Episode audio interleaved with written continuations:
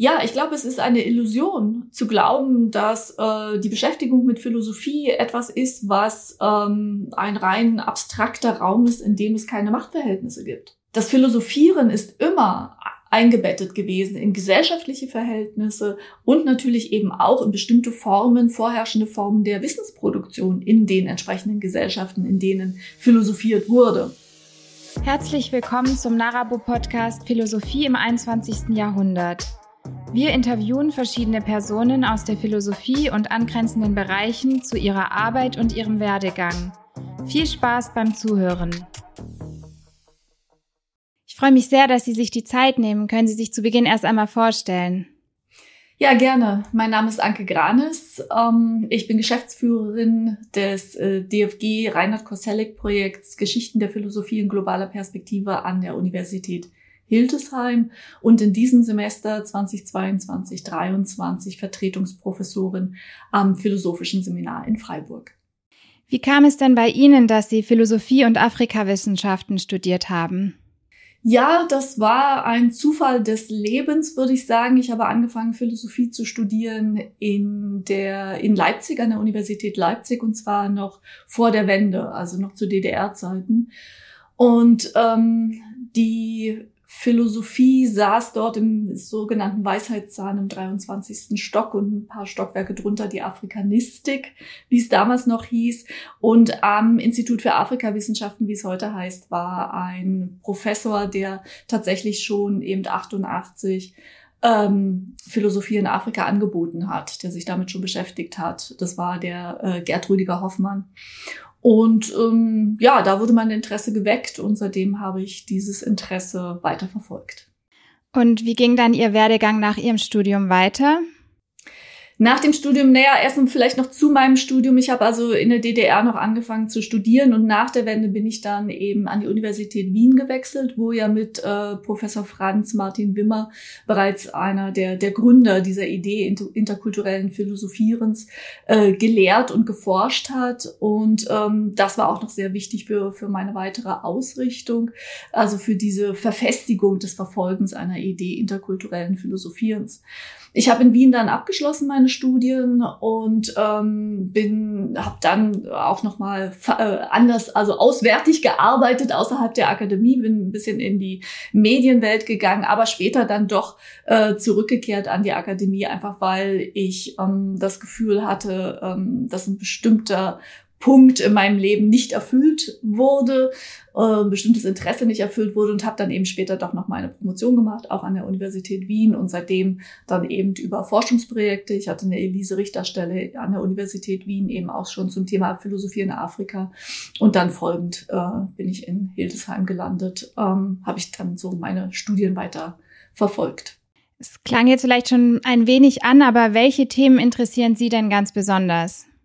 Ja, also von meinen Forschungsinteressen bin ich inzwischen relativ breit aufgestellt. Also mein zentrales äh, Forschungsinteresse ist natürlich gerade auch verbunden mit unserem Projekt in Hildesheim inzwischen die Geschichte der Philosophie mit einem speziellen Fokus auf Afrika. Denn die afrikanische Philosophie beziehungsweise das Interesse an philosophischen Entwicklungen auf dem afrikanischen Kontinent begleitet mich ja tatsächlich, wie Sie ja auch schon gesagt haben, seit meinen Studien äh, beginnend in Leipzig. Ähm, dazugekommen sind aber noch viele weitere weitere Forschungsinteressen, also zum Beispiel eben auch diese Frage nach globaler Gerechtigkeit, diese ganzen Diskurse ähm, zum Problem globaler Gerechtigkeit, politische Philosophie somit, damit dann verbunden aber auch die Frage des Verhältnisses zwischen globaler sozialer Gerechtigkeit und epistemischer Gerechtigkeit und eben auch feministische Theorie und Philosophie gehören inzwischen zu meinen äh, Forschungsinteressen, die sich letztendlich alle verbinden über diese Frage nach epistemischer Gerechtigkeit. Kurz dieses Stichwort würde ich gerne aufgreifen. Was verstehen Sie unter epistemischer Gerechtigkeit?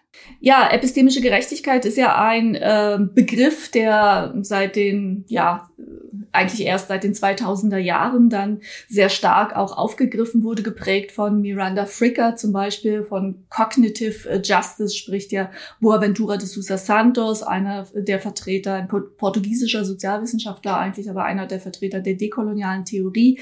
Und was sie damit meinen, ist, äh, dass es eben Formen von Wissen gibt, die ausgegrenzt werden, die nicht die gleiche Anerkennung erfahren wie andere Formen des Wissens. Und was Sousa Santos zum Beispiel sehr stark äh, kritisiert, ist die Hierarchie von verschiedenen Wissensformen, wie sie eben auch äh, durch das europäische Verständnis von Wissenschaft weiter vertreten oder ähm, äh, kolportiert wird.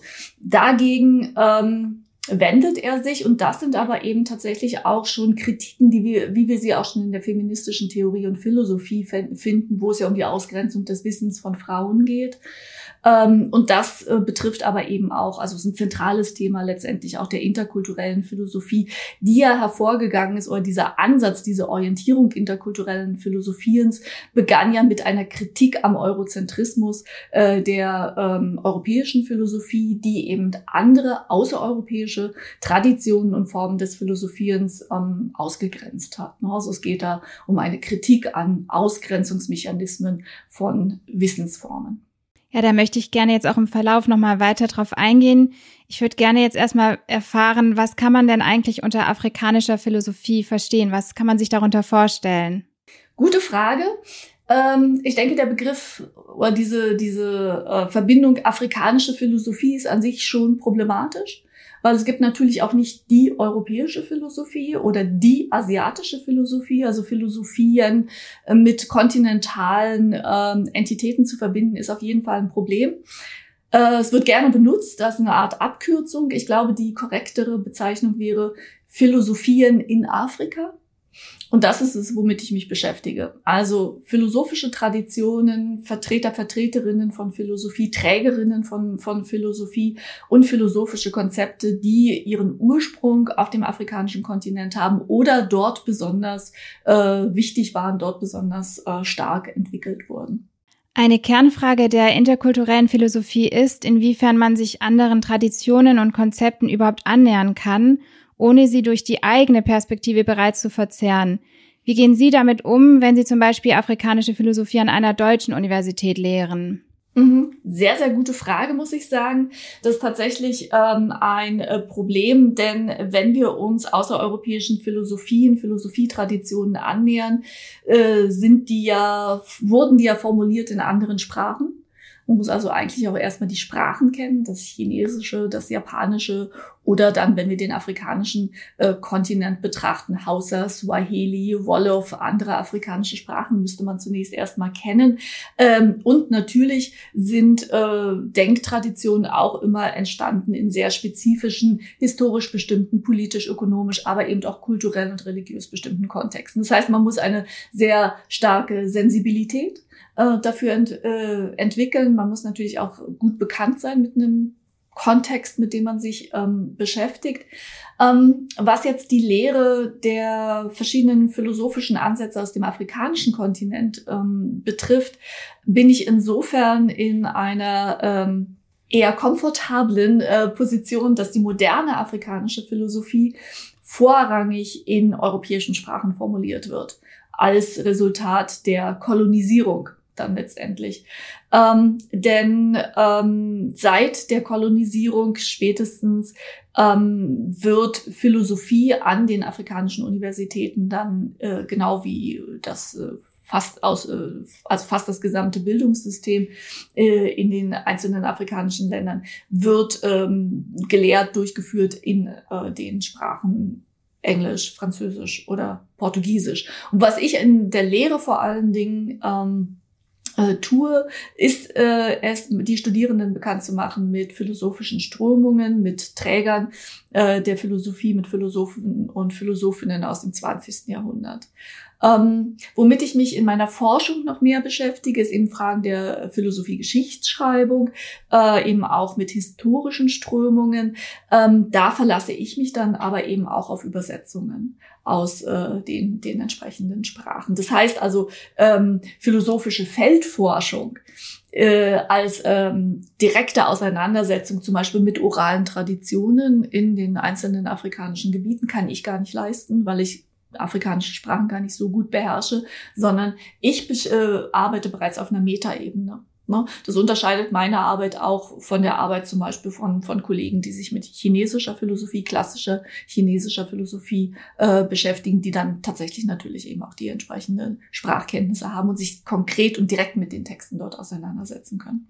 Aber beim Problem Text sind wir ja schon auch bei einer sehr spezifischen Herausforderung, was den Kontinent Afrika betrifft, weil es doch eine ganze Reihe an ähm, Regionen gibt, die eben ähm, gekennzeichnet sind durch eine orale Traditionsvermittlung. Es gibt auch Sprachen, es gibt auch Schriftsprachen in Afrika, das möchte ich auch nochmal betonen, ähm, aber es gibt eben auch die große Herausforderung äh, der oral vermittelten Philosophietraditionen, mit denen man sich, wenn man ja, sich dem afrikanischen Kontinent annähert, eben auch beschäftigen muss. In Ihrem Aufsatz Writing the History of Philosophy in Africa, Where to Begin gehen Sie unter anderem der Frage nach, wie sich ein philosophischer Kanon überhaupt formt. Können Sie das Problem der Kanonbildung in der Philosophie allgemein und speziell für die Philosophie Afrikas erläutern? Ja, das ist jetzt auch eine sehr umfassende Frage, die ich hier vielleicht nur kurz versuchen kann anzuschneiden. Also ein Kanon ist ja zunächst einmal eine Auswahl, die getroffen wird aus einer großen Pluralität, eine, aus einer großen Vielfalt an Texten zum Beispiel oder auch an Personen, an Repräsentantinnen einer bestimmten Wissensform oder einer bestimmten akademischen Disziplin. Ähm, diese Auswahl erfolgt unter bestimmten Kriterien.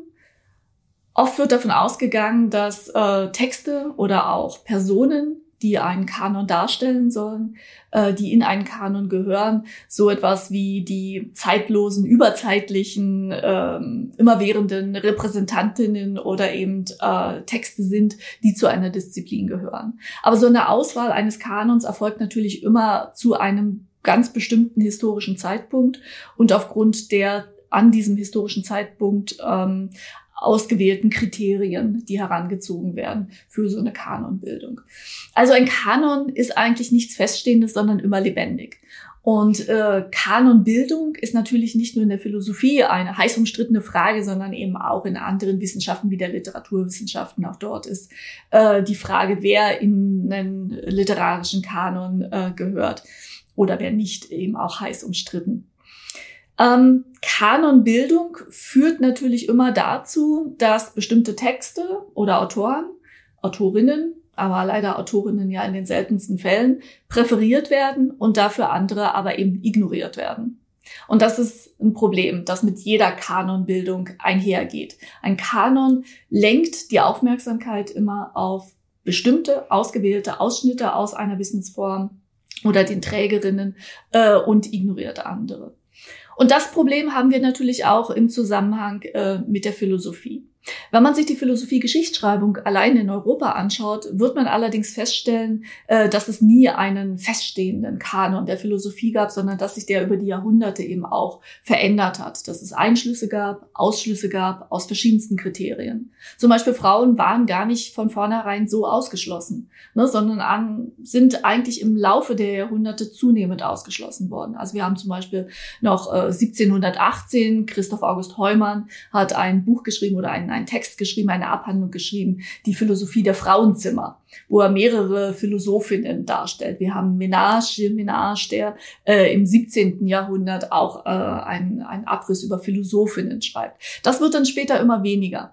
Und äh, auch was äh, den äh, Ausschluss außereuropäischer Philosophietraditionen betrifft, lässt sich eigentlich an der europäischen Philosophie-Geschichtsschreibung recht schön zeigen, dass eigentlich noch bis ins 17., sogar noch bis ins 18. Jahrhundert in philosophiehistorischen Werken außereuropäische Philosophieströmungen noch mit präsent waren. Ja, die Philosophie der Chinesen, auch die, die Philosophie der Ägypter zum Beispiel waren alles noch, Jakob Brucker zum Beispiel und andere haben das noch in ihren Überblickswerken über die äh, Philosophiegeschichte mit drin. Dann gibt's einen Bruch, so um äh, das 18., 19. Jahrhundert herum, wo dann mit einem neuen Verständnis von Philosophie, ein Philosophiebegriff, der sehr an Wissenschaft angelehnt war, Naturwissenschaft eben auch angelehnt war, ähm, das dann zunehmend rausfällt, außereuropäische äh, philosophische Strömungen und dann wirklich diese sehr starke Erzählung, die Sie vielleicht in Ihrem Studium auch kennengelernt haben, nämlich, dass die Philosophie bei Thales beginnt und dann bei, weiß ich nicht, Habermas endet, äh, dass da so ein Erzählstrang äh, konstruiert wird, der als eine, als eine ähm, feststehende Tradition konzipiert wird, die einfach nur europäischen Ursprungs ist. Und ähm, hier, hieran sieht man aber sehr schön, wie Kanon vom, vom, äh, so ein Kanon formiert wird. Und das zeigt uns aber auch, dass ein Kanon auch verändert werden kann.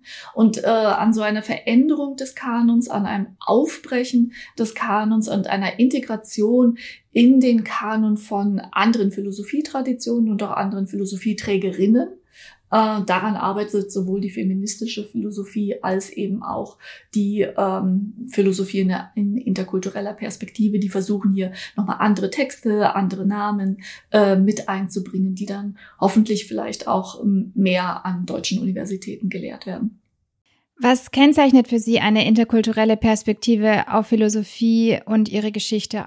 Eine interkulturelle Perspektive oder Philosophie in inter kultureller Orientierung. Ähm, wir haben mal versucht für unsere Zeitschrift Polylog ähm, das zu definieren. Was machen wir eigentlich? Unsere Zeitschrift heißt ja Polylog, Zeitschrift für interkulturelles Philosophieren. Und wir haben das mal versucht in so einem Mission Statement auf unserer Homepage äh, zu formulieren. Und ich finde diese Formulierung eigentlich immer noch ganz gut. Da heißt es ungefähr da drin, äh, dass sich ähm, ein Philosophieren in ähm, äh, interkultureller Orientierung dadurch auszeichnet, dass eben verschiedenste Perspektiven ähm, aus verschiedensten Regionen, Sprachen oder eben auch Traditionen, ähm, dass diese mit in das Philosophieren einbezogen werden, gleichberechtigt in einem äh, Polylog auf Augenhöhe, in einem gewaltfreien Polylog auf Augenhöhe einbezogen werden in die philosophische Arbeit. Und das unterscheidet die interkulturelle Perspektive auch nochmal von einer komparativen Perspektive. In der komparativen Perspektive geht es darum, zwei oder mehr unterschiedliche philosophische Traditionen vergleichend nebeneinander zu stellen. Die interkulturelle Perspektive versucht eigentlich darüber hinauszugehen, nämlich äh, Vertreterinnen äh, verschiedenster philosophischer Strömungen tatsächlich in ein Gespräch zu bringen, Begriffe, systematische äh, Formen des Philosophierens, ähm, historische Fragen des Philosophierens zu diskutieren und zwar ergebnisoffen. Das bedeutet, dass ich dann vielleicht eben auch meine Position ändern muss. Es geht also darum, wirklich in einen Diskurs einzutreten, der auch zu Veränderung äh, der eigenen Perspektive führt und insofern über ein reines Nebeneinanderstellen ähm, hinausgeht, sondern es geht eigentlich um ein Arbeiten, ein gemeinsames Arbeiten an äh, Begriffen, an Konzepten. Und für mich ist dafür eben ein, ein, ein sehr schöner, ein sehr schönes Beispiel ähm, diese ganzen Debatten um Fragen globaler Gerechtigkeit ich denke, Diskurse um globale Gerechtigkeit, die außereuropäische Denker und Denkerinnen überhaupt nicht mit berücksichtigen, ähm, sind ein Problem. Gerade ein Konzept globaler Gerechtigkeit müsste natürlich äh, durch einen interkulturellen Ansatz dann letztendlich geprägt sein. Vielleicht daran anknüpfen, gerade mit diesem Problem, wenn man eben nur auf europäische DenkerInnen blickt. Hegel richtet in seinen Vorlesungen über die Geschichte der Philosophie 25, also ihm reichten 25 Seiten, um die gesamte chinesische und indische Denktradition abzuhandeln. Genau, genau wie das afrikanische Denken hielt er sie nicht für wahrhafte Philosophie. Kann man anhand solcher Beispiele Ihrer Meinung nach sagen, dass die Philosophie Geschichtsschreibung und vielleicht das gesamte philosophische Denken weitaus mehr von Machtverhältnissen und von Vorurteilen über bestimmte Sachverhalte bestimmt wird, als wir es uns zunächst eingestehen möchten. Das hatten Sie ja vielleicht ein bisschen schon angedeutet. Können Sie darauf vielleicht nochmal mehr eingehen?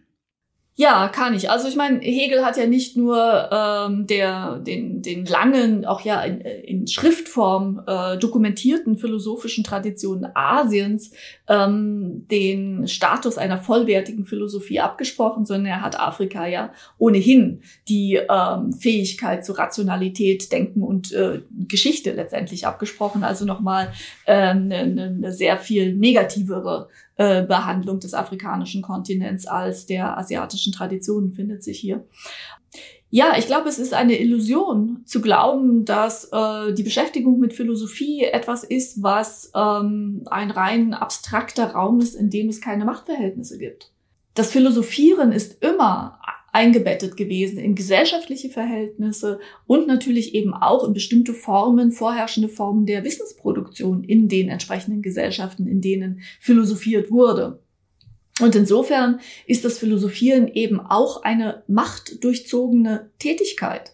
Und gerade eben auch die, eine Disziplin wie die Philosophie, die seit über 200 Jahren ja auch damit zu kämpfen hat, dass äh, bestimmte Bereiche, die jahrhundertelang zur Disziplin der Philosophie gehört haben. Ne? Dazu gehört hat mal die Psychologie zum Beispiel, die sich inzwischen selbstständig gemacht hat. Viele andere Bereiche, ne? die sich inzwischen selbstständig als eigene Disziplin herausgebildet haben. Eine Disziplin wie die Philosophie kämpft also schon länger um diese Abgrenzungsfragen, ne? also Abgrenzung zu anderen Formen des Wissens, Abgrenzung zu anderen Disziplinen. Und solche Abgrenzungen sind natürlich eben auch mit bestimmten Machtansprüchen äh, dann letztendlich verbunden. Ne? Also die Frage ist, wer setzt sich durch? Welche welches Verständnis von Philosophie setzt sich durch, was wird wirklich an Universitäten dann ähm, gelehrt, was, was sind eben die großen ausgewählten Repräsentanten, die für die Philosophie äh, dann stehen. Und ähm, natürlich sind das alles Ergebnisse von, von ähm, Austragungskämpfen, die eben auch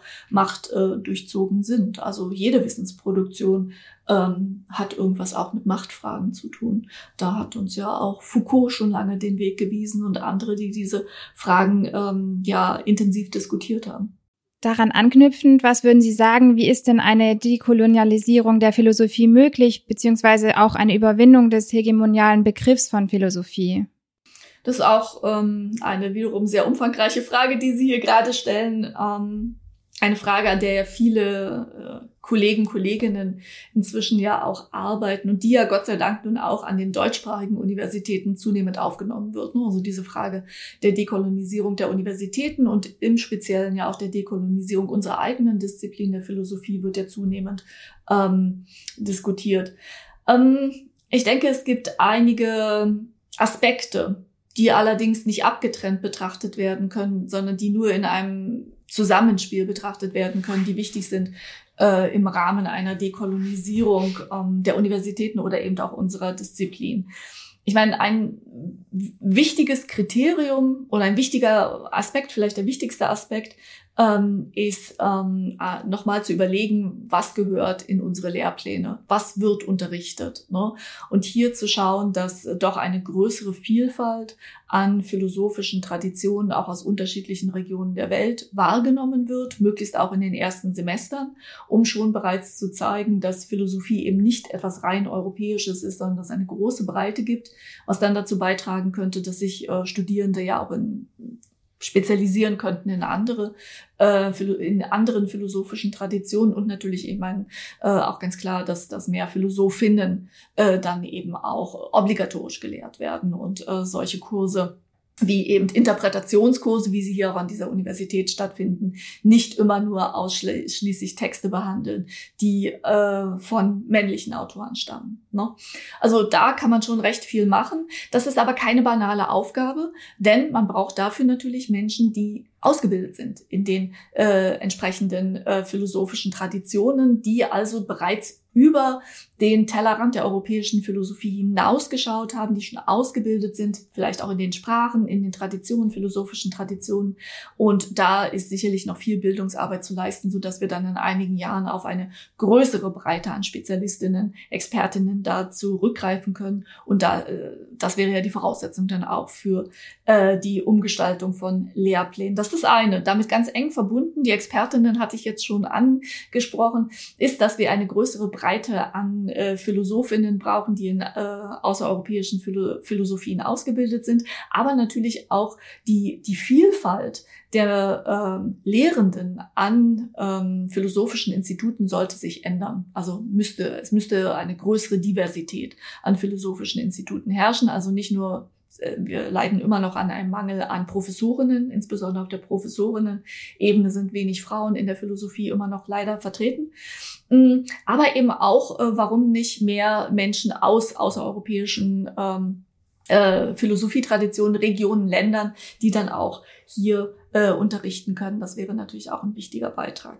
Aber das alles ähm, wird noch nicht reichen, denn ich denke, ein ganz zentraler Punkt ist auch, dass ähm, ein Umdenken erfolgt bezüglich des Philosophiebegriffs ähm, dass da eine größere Offenheit da ist, dass äh, nicht von einem so stark vorgefassten Verständnis äh, von Philosophie bereits ausgegangen wird, sondern dass eine bestimmte Offenheit auch etabliert wird für andere Philosophietraditionen, andere Philosophieverständnisse und vielleicht eben auch andere Praktiken des, des Philosophierens. Denn ist der philosophische Text tatsächlich die, die einzige Form, in der sich Philosophie ausdrückt? Ich glaube nicht. Allein wenn wir in unsere eigene Philosophiegeschichte zurückgucken, wenn wir uns äh, die Ursprünge der Philosophie im alten Griechenland anschauen, dann stand der Text eigentlich nicht im Mittelpunkt, sondern es standen philosophische Praktiken, ne, geistige, spirituelle Praktiken, das Gespräch stand im Mittelpunkt, Diätregeln, ja, Askese, ne, alles Praktiken, Ausdrucksformen des Philosophierens, die längst über Bord geworfen wurden oder vergessen wurden, die Meditation. Ja, auch eine Praktik, die äh, auch in der europäischen Tradition ähm, verankert war, heute kaum noch eine Rolle spielt, heute nur noch in Verbindung mit äh, asiatischen zum Beispiel Philosophietraditionen äh, diskutiert wird. Alles solche ähm, Praktiken und andere Ausdrucksformen, auch dafür müsste eine größere Offenheit etabliert werden. Das heißt, was wir brauchen, ist auch nochmal ein Neubedenken, was Philosophie ist, ähm, auch ein Neubedenken vielleicht ähm, dessen, was wollen wir hier eigentlich an philosophischen Instituten vermitteln.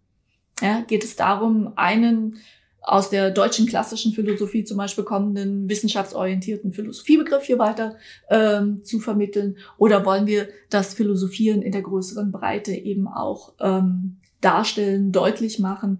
Und ich denke, dafür gibt es gute Gründe, ähm, das zu tun, in einer größeren Breite hier anzusetzen. Denn äh, vergessen Sie nicht, dass auch hier in, äh, in Deutschland zum Beispiel solche äh, Bereiche wie ähm, philosophische Praxen, also wo Philosophie auch so eine Art therapeutischen ähm, ähm, in einem therapeutischen Zwecke genutzt wird, ähm, dass auch sowas ja äh, zunimmt, dass auch sowas sich etabliert und da Philosophie ja auch nochmal anders, ne? so eine Art Gesprächstherapie oder eine Sinnsuche für, für Menschen dann. Also auch wieder ähm, mehr die Nähe zu, zur Bevölkerung sucht dann letztendlich ne? und nicht nur im akademischen Elfenbeinturm ähm, sich befindet und dort hochspezifische Auseinandersetzungen um Begriffe äh, führt, was auch seine Berechtigung hat, was auch gut ist. Aber ich glaube auch der Anschluss äh, an ähm, Bedürfnisse aus der Bevölkerung heraus könnten auch besser bedient werden, wenn wir uns eben auch einer äh, größeren Breite äh, der philosophischen Praktiken und Ausdrucksformen wieder ähm, zuwenden. Ja, so würde ich die Frage versuchen zu beantworten. Und haben Sie den Eindruck, dass es dafür also auch diese genannten Maßnahmen eine gewisse Offenheit mittlerweile gibt? Oder wie gehen Sie damit um, wenn Ihnen die Meinung begegnet, dass jetzt zum Beispiel eine Dekolonialisierung der Philosophie kein nötiges oder wichtiges Ziel wäre? Naja, also ich habe das Gefühl, dass ähm, eine wachsende Offenheit für diese Fragen da ist. Gerade diese Fragen nach einer Dekolonisierung ähm, der Philosophie sind ja doch auch, gerade auch in den letzten zwei Jahren, wie ich das Gefühl habe, stark aufgegriffen worden, insbesondere durch die Studierendenschaft. Ähm, da mache ich sehr äh, positive Erfahrungen, dass diese Themen äh, stark nachgefragt werden an den verschiedensten Universitäten hier auch im, im deutschsprachigen Raum. Das ist das eine. Das andere ist, dass ich doch eine ganze Reihe an Kollegen und Kolleginnen sehe, die diese Themen Themen jetzt auch aufnehmen, ne? ob nun in Berlin oder in Hildesheim oder Freiburg oder äh, in Wien oder an anderen Universitäten. Man äh, stellt sich diesen äh, Fragen doch zunehmend. Es waren auch in den, gerade in den letzten zwei Jahren äh, eine ganze Reihe an Tagungen, die sich äh, solchen Fragen des Rassismus in der Philosophie, äh, der Frage der Dekolonisierung der Disziplin oder der Universitäten an und für sich, äh, der Critical Race Philosophy äh, oder eben interkultureller Philosophie äh, gewidmet haben. Ähm, ich sehe da auch sehr ähm, starke Anzeichen oder sehr, sehr, für mich sehr positive Anzeichen in der deutschen Gesellschaft für Philosophie, wo sich ja äh, nicht nur eine Fach AG zur Philosophie in globaler Perspektive, sondern jetzt ganz neu auch eine Fach AG äh, zum Problem Diversity, also der Diversifizierung äh, der Disziplin gerade neu gegründet hat. Auf der letzten äh, großen äh, Tagung äh, der DGFIL ähm, waren ja auch also Bereiche der interkulturellen Philosophie als eigene Sektionen auch schon vorhanden, sind inzwischen dort, glaube ich, auch etabliert werden, auch weiter äh, bei den nächsten Kongressen Interessen dann sicherlich vorhanden sein. Also ich denke, es gibt eine ganze Menge positive Anzeichen. Ich möchte aber nicht negieren, dass es auch eine ganze Menge Widerstand natürlich gibt äh, in, in der Disziplin und auch eine ganze Reihe Kollegen, die diese Entwicklungen kritisch sehen ähm, oder äh, für diese Entwicklung keine Offenheit haben.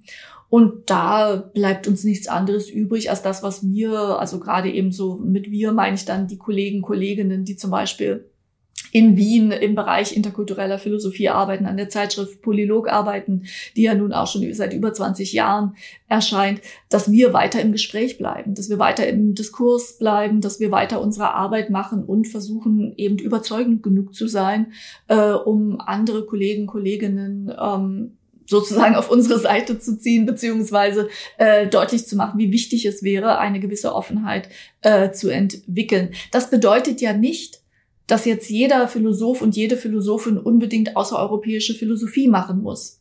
Nein, die europäische Tradition ist ja auch unglaublich vielfältig, unglaublich reichhaltig und unglaublich alt. Also es gibt daran eben auch immer wieder Probleme historischer oder gegenwärtiger Art, äh, die aus der europäischen äh, Philosophietradition gut bearbeitet werden können, weiter bearbeitet werden müssen. Also wir müssen auch unsere eigene Tradition als europäische Philosophen und Philosophinnen weiterhin gut kennen. Aber anderen die Möglichkeit zu geben, gleichberechtigt am Diskurs teilzunehmen, mit ihrem Spezialwissen, dann mit äh, dem Wissen aus ihren eigenen Traditionen heraus oder jenen Spezialistinnen, die sich darauf spezialisiert haben, äh, die gleichberechtigt einzubeziehen, gerade in systematische Fragen dann. Ne? Also ich erwähne nochmal hier den Be Begriff der Gerechtigkeit, wir können auch über Wahrheit reden oder eben Fa äh, Formen der Erkenntnis, da gibt's ja alle möglichen Bereiche. Das zuzulassen und da dann zu sagen, ich gehe in einen Diskurs, aus meiner jeweiligen Tradition heraus und lass mich gerne auch überzeugen von anderen. Das wäre doch der Ansatz, der äh, fruchtbar gemacht werden kann oder der nötig wäre. So, so ein äh, Herangehen. Und ich meine, daran werden wir einfach weiterarbeiten und uns nicht entmutigen lassen. Sie haben ja eben gerade schon den Philosophiebegriff angesprochen und dass man diesen eben wirklich auch nochmal neu fassen sollte. Wie würden Sie denn sozusagen von Ihrer Position aus Philosophie definieren? Ja, ich habe mich ja äh, mehrfach schon versucht an so einer Definition des Philosophiebegriffs, denn genau diese Frage kommt ja. Ne? Also wenn, wenn ich sage, ähm, wir müssen eine größere Offenheit entwickeln, äh, ist ja natürlich die Frage, na, was verstehen Sie denn unter Philosophie? Und das ist natürlich auch eine berechtigte Frage. Zunächst einmal denke ich, man sollte ähm, hier also mit, mit, mit einem, in einen offenen Diskurs eintreten wollen, in dem man nicht schon vorgefasste Meinungen hat. Aber natürlich habe ich für mich im Verlauf meiner äh, eigenen Arbeit für mich auch schon versucht, diesen Begriff zu fassen. Ähm, und damit werden jetzt sicherlich auch nicht alle einverstanden sein mit meinem Versuch einer, einer Definition. Aber ich betrachte also Philosophie als eine sehr äh, spezifische Perspektive auf diese Welt ähm, die sich durchaus von anderen Perspektiven unterscheiden lässt, auch überlappend ist mit vielen, mit, mit anderen Wissensformen oder Disziplinen, aber vielleicht doch ein Stück weit auch unterscheiden lässt. Und für mich ist also eine, es ist eine Wissensform, die sich vom Gegenstand her eben mit der Erkenntnisstruktur äh, beschäftigt, die sich mit unserem Handeln beschäftigt, ne, mit, mit Normen äh, oder eben mit der Struktur des Seins in dieser Welt äh, beschäftigt. Das sind so die, die Bereiche, glaube ich, äh, die drei großen Bereiche. Ähm, und vom Herangehen ist, ist, ist die Philosophie für mich gekennzeichnet ähm, durch eine distanznehmende Bewegung zum Althergebrachten oder zu dem, was als ähm, normal vielleicht oder als gegeben betrachtet wird. Philosophieren, glaube ich, besteht, ist eine Denkbewegung, die immer so eine Absetzbewegung ist von dem, was als gegeben betrachtet wird, die das Gegebene kritisch hinterfragt. Also Philosophie ist für mich immer mit, auch mit einer äh, Kritikfunktion verbunden, ähm, die das Gegebene also kritisch hinterfragt, äh, unsere Begriffe, unsere Art an die Welt heranzugehen und diese zu sehen, nochmal in Frage stellt und damit aber auch neue Perspektiven eröffnen kann, so dass man Dinge vielleicht auch nochmal neu und anders sieht. und damit vielleicht auch neue Visionen eröffnet für die Erkenntnis oder eben auch für das gesellschaftliche Zusammenleben. Also das ist für mich äh, Philosophieren sehr stark eben mit dieser ähm, sich absetzenden Denkbewegung ähm, verbunden. Und das glaube ich, einen solchen, ich glaube, dass ein solcher Philosophiebegriff ähm, offen genug ist, um auch andere Praktiken des Philosophierens mit einzubeziehen. Es muss nicht in Schriftform passieren, es kann im Gespräch passieren natürlich, selbstverständlich, äh, aber es kann auch in äh, Praktiken wie der Meditation meiner Meinung nach äh, passieren. Denn was tue ich denn, wenn ich in die Meditation gehe? Ich setze mich erstmal ab vom Rauschen dieser Welt. Ne? Und das kann auch als eine Kritik verstanden werden an dieser schnelllebigen ähm, Welt, in die wir alle hineingeworfen sind. Also das ist mein Gesprächsangebot und äh, da diskutiere ich gerne weiter mit äh, Kollegen und Kolleginnen äh, über diesen Philosophiebegriff. Aber das wäre mein Angebot. Wir haben ja bisher jetzt nur recht allgemein über Philosophie in den verschiedenen afrikanischen Ländern gesprochen. Könnten Sie vielleicht ein paar DenkerInnen oder Strömungen herausgreifen, um es vielleicht ein bisschen anschaulicher zu machen, dass man nochmal etwas mehr auch Einblicke bekommen kann über verschiedenes Philosophieren im afrikanischen Kontinent? Ja, äh, der afrikanische Kontinent ist natürlich riesig. Äh, also insofern ist es jetzt hier eine riesige Aufgabe, vor die Sie mich stellen. Ich suche jetzt mal zwei, drei Beispiele ähm, heraus. Wenn wir jetzt in die Geschichte der Philosophie eintauchen, dann argumentiere ich ja gerade eben auch in meinem neuen Buch, was jetzt im März rauskommt, äh, zur Philosophie in Afrika. Ähm, als Herausforderung für die globale Philosophiegeschichtsschreibung. Ähm, hier argumentiere ich ja, dass man sich äh, die ähm, Weisheitstexte aus dem alten Ägypten mal genauer anschauen sollte unter philosophischer Perspektive, weil dort sich äh, eben äh, durchaus sehr interessante Philosoph also philosophisch interessante Auseinandersetzungen befinden. Also wenn wir uns äh, nicht nur den Ptahotep, äh, diese Weisheitslehren des Ptahotep anschauen, wo es bestimmte Grundbegriffe gibt, wie zum Beispiel das Hören, äh, sehr interessanter Grundbegriff in, in, in diesem Text, ähm, sondern eben auch das Gespräch eines Mannes mit seinem Bar, also mit seiner Seele, ähm, wo eben die Frage ist, äh, ob es Sinn macht, äh, schon früher aus dem Leben zu scheiden oder eben das Leben bis zum Ende zu leben, wo auch Erkenntnisfragen äh, gestellt werden, wo Fragen nach dem moralischen Leben äh, gestellt werden. Ähm, oder eben ähm, Texte, in denen dieses Prinzip der Maat, dieses Grundprinzip ähm, der des alten Ägypten ähm, diskutiert werden oder eben dargestellt werden, dann findet man dort sehr interessante, wie ich finde, und philosophisch ähm, relevante Fragen, die dort abgehandelt werden. Und ich denke, es wäre wirklich eine Aufgabe der Philosophie-Geschichtsschreibung eben auch die Wurzeln des Philosophierens viel breiter äh, nachzuforschen und da tatsächlich eben auch Texte aus dem alten Ägypten eben mit reinzunehmen. Und mit dem äh, Maat-Begriff, der ja äh, so eine Art solidarisches Prinzip auch ist, also wird auch mit Gerechtigkeit übersetzt oder solidarischem Handeln übersetzt. Ähm, Jan Assmann hat ja äh, zum Maat-Begriff, glaube ich, das einschlägige Buch geschrieben.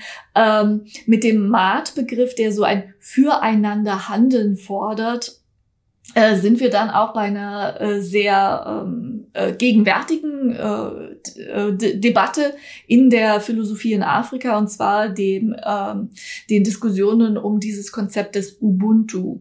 Also Ubuntu ist nicht nur ein Betriebssystem, äh, sondern Ubuntu ist eigentlich ein Begriff aus äh, dem südlichen Afrika, aus der äh, Sprachfamilie der Nguni und ähm, bedeutet, hat auch eine große Spannbreite an Bedeutungen, kann gar nicht so eindeutig übersetzt werden, sondern da geht es auch um, um Humanismus, um ein Füreinanderhandeln, um ein Solidarprinzip. Und ähm, dieser Begriff, der eben aus der vorkolonialen Tradition stammt, der ist äh, en, nach dem Ende der, des Apartheid-Regimes in Südafrika sehr stark wieder aufgegriffen worden und hat eine große Rolle gespielt in der äh, Wahrheits- und Versöhnungskommission äh, in Südafrika nach dem Ende der Apartheid, in dem die Verbrechen während der Zeit der Apartheid aufgearbeitet äh, wurden. Und ähm, de, de, der Berufung dieser Kommission lag eben auch dieses Konzept des Ubuntu zugrunde, weil gesagt wurde, wir brauchen keine Strafgerechtigkeit, wir brauchen jetzt keine Revanche, äh, wir brauchen Versöhnung. Und das ist ein Grundprinzip, das mit diesem Konzept eben auch gemeint ist. Es geht darum, Gemeinschaften, die durch historische Umstände, durch Verbrechen auch gegen die Menschlichkeit zerrissen wurden, wieder zu versöhnen und zu heilen. Und dieses Konzept neu zu durchdenken, die Anwendbarkeit auf die Lösung heutiger Probleme zu bedenken. Ähm, das ist eine große Debatte, die im südlichen Afrika stattfindet, aber auch in vielen anderen Regionen Afrikas, weil viele Autoren und Autorinnen sagen, dass dieser Begriff des Ubuntu auch in anderen Sprachen, dieses Konzept letztendlich mit anderen Begriffen dann, Utu zum Beispiel im Swahili, ähm, sich auch finden mit dem gleich, mit den gleichen Begriffsrahmen dann letztendlich. Also es ist so ein, es wird, wird argumentiert, dass das ein, ein ganz zentrales vorkoloniales, ähm, afrikanisches, indigenes äh, Konzept ist. Darüber wird viel diskutiert, denn eine der wichtigen ähm, Arbeiten, an denen afrikanische Kollegen und Kolleginnen gerade dran sind, ist natürlich die Frage der Rekonstruktion ähm, vorkolonialer indigener Konzepte und das Fruchtbarmachen indigener Konzepte, die ja in die Ver Vergessenheit geraten sind oder eben auch ähm, ja, zerstört wurden äh, durch den Bruch, den äh, der Kolonialismus ja auch für die Ideengeschichte in Afrika ähm, dann letztendlich bedeutet hat. Ja, große Namen oder äh, wichtige Träger dieses, äh, dieses Konzeptes des Ubuntu oder äh, wichtige Philosophen, die sich damit beschäftigen, sind äh, Ramosi Machobe zum Beispiel aus, aus Südafrika mh, mm, oder auch aus Nigeria, Michael Ese, äh, der, der dazu viel gearbeitet hat, der auch ein Buch eben äh, zur, zur Ideengeschichte Südafrikas geschrieben hat und andere. Ich könnte jetzt noch weiter ausholen. Ich weiß nicht, soll ich, äh, soll ich da jetzt noch, noch weitere Beispiele? Also ich persönlich finde es so interessant. Wenn Sie möchten, würde ich mich freuen, wenn Sie da noch mal ein paar weitere Beispiele mit reinbringen können. Ähm, genau, also sehr gerne. Gut, also wozu ich ja auch lange gearbeitet habe, ist äh, Henry Odera Oruka. Das ist ein Philosoph aus Kenia. Ähm, der hat äh, das Konzept der Weisheitsphilosophie, Sage Philosophy, ähm, in, in die Debatten gebracht. Das ist auch ein, ein Forschungsprojekt gewesen. Und zwar ist er in den 70er Jahren mit Kollegen und Kollegen, Kollegen, glaube ich, waren es nur, äh, in, in ähm, die Dörfer in Kenia, in ausge, ausgewählte Gemeinschaften gegangen und hat dort ähm, Frauen und Männer interviewt, die von der Gemeinschaft selbst als Weise bezeichnet wurden und hat mit denen Gespräche geführt über eben Fragen wie, was ist Wahrheit, was bedeutet für sie die Religion, auch solche Fragen, welche Stellung hat die Frau in der Gemeinschaft und ähm, hat versucht in diesem Projekt also das Wissen von als weise geltenden Menschen aufzubewahren. Denn die wurden auf Band aufgenommen, in den indigenen Sprachen natürlich, dann übersetzt, ins Englische übersetzt und dann publiziert. Und damit wurde eigentlich das Wissen von afrikanischen weisen Männern und Frauen auch wieder zugänglich. Und was er hier versucht hat, ist aber eben auch zu unterscheiden zwischen Volksweisheit und philosophischer Weisheit. Also er hat eben auch anhand dieser Antworten geschaut, wo findet denn hier eine kritische Auseinandersetzung mit Überlieferungen statt. Das waren für ihn die philosophischen Weisen. Und was ist einfach Volksweisheit und wird einfach weiter transportiert, was immer schon so da war. Also er hat hier auch anhand dieses äh, Kriteriums Kritikfähigkeit ähm, letztendlich diese Unterscheidung eingeführt. Und das war ein wichtiges Projekt, äh, weil es darum ging, eben auch individuelle Denker aus traditionellen ähm, Dorfgemeinschaften sichtbar zu machen und äh, eben vorkoloniales Wissen aufzuzeichnen. Das wäre zum Beispiel auch ein Projekt, was äh, sehr stark in den Debatten war. Was natürlich sehr stark oder für mich auch von, von, von großem Interesse ist und auch ähm, äh, stark diskutiert wird, sind äh, selbstverständlich ähm, Ansätze aus der feministischen Theorie, aus der afrikanischen feministischen Theorie äh, gibt es ja auch äh, wichtige Debatten. Also ich denke zum Beispiel, das äh, jüngste Buch von Sylvia Tamale, einer Theoretikerin aus Uganda, äh, zur De äh, Decolonization and Afrofeminism ist ein wichtiger Meilenstein.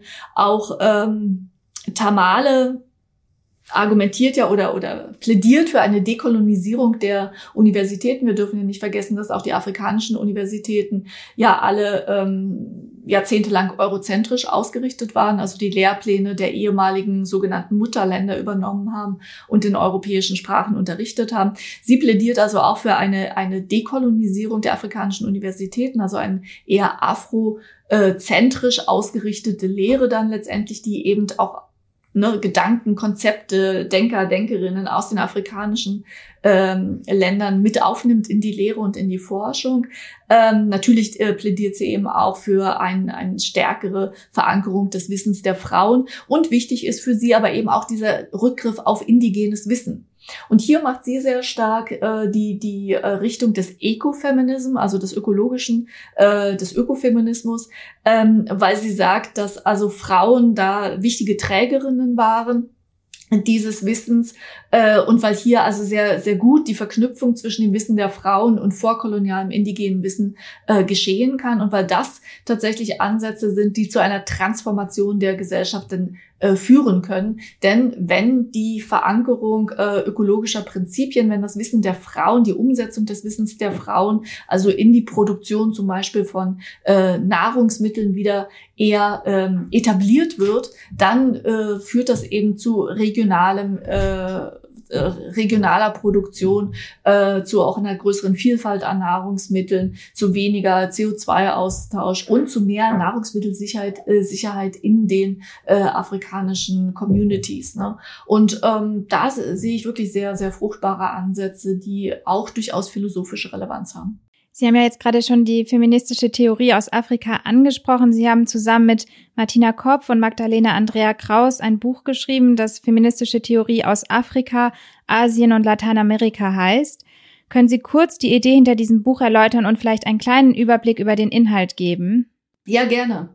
Dieses Buch ist eigentlich entstanden aus Seminaren, die ich zusammen mit äh, Martina Kopf noch in Wien gemacht habe. Am Institut für internationale Entwicklung haben wir mehrere Jahre hintereinander äh, Seminare gegeben zu äh, feministischen Theorien interkultureller Perspektive.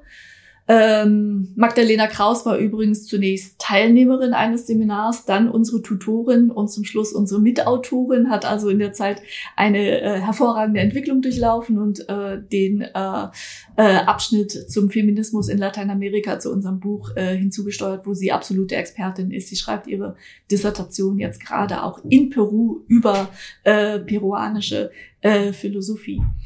Genau, wir haben festgestellt, als wir diese Seminare gemacht haben, dass unglaublich wenig Vorwissen da war äh, bezüglich außereuropäischer feministischer Traditionen.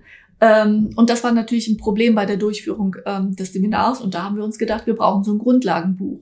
Und deswegen haben wir dieses Buch gemacht, in dem wir ähm, schon zum Teil klassische Autorinnen aus verschiedenen Regionen der Welt, also Afrika zum Beispiel, Autorinnen wie äh, Oyeronko Oyewumi oder Nkirun Sekwu, äh, auch ähm, Ogunyemi ähm, und andere erstmal vorstellen, auf deren Basis ja heute schon ganz, also viel jüngere Autorinnen ja die Theorieproduktion weiter vorangetrieben haben. Um diese Theoretikerinnen zu verstehen, muss man aber natürlich erstmal die klassischen Autorinnen dann auch kennen. Also insofern äh, waren wir motiviert durch unsere eigenen Seminare äh, und ähm, haben dieses Buch dann eben gemacht, um auch Arbeitsmaterial eigentlich für unsere eigenen Seminare zu haben. Und Martina Kopf betreibt diese Seminare weiter, ähm, jedes Semester natürlich oder alle zwei, drei Semester auch ein bisschen abgewandelt mit neueren Texten und ich auch. Ähm, und ähm, insofern nutzt uns unser Buch auch selbst recht gut als Grundlage für unsere Seminare. Genau, und was wir tun, ich hatte jetzt schon zwei Sachen hatte ich angesprochen. Dort drin findet sich so ein Überblick über feministische Theorien aus Lateinamerika und eben auch aus dem afrikanischen Feminismus. Wir haben aber auch einen Überblick über postkoloniale äh, feministische Theorie, hier insbesondere ähm, Chandra Mohanty mit ihren Arbeiten Under Western Eyes wird vorgestellt, auch Spivak äh, stellen wir vor oder aus der dekolonialen Theorie Maria Lugonis.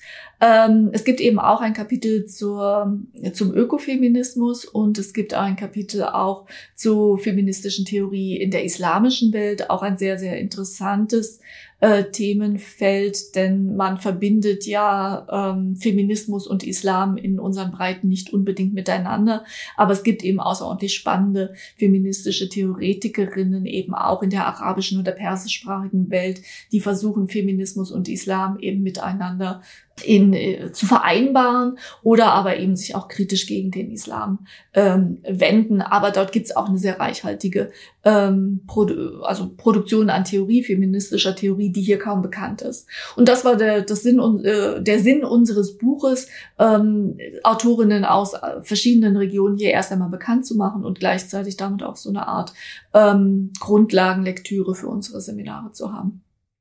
Ich würde Ihnen jetzt abschließend noch ein paar persönliche Fragen stellen. Ich will aber vorab noch mal wissen, wollen Sie vielleicht inhaltlich noch irgendetwas ergänzen? Gibt es noch irgendwas, was Sie gerne dazu sagen möchten?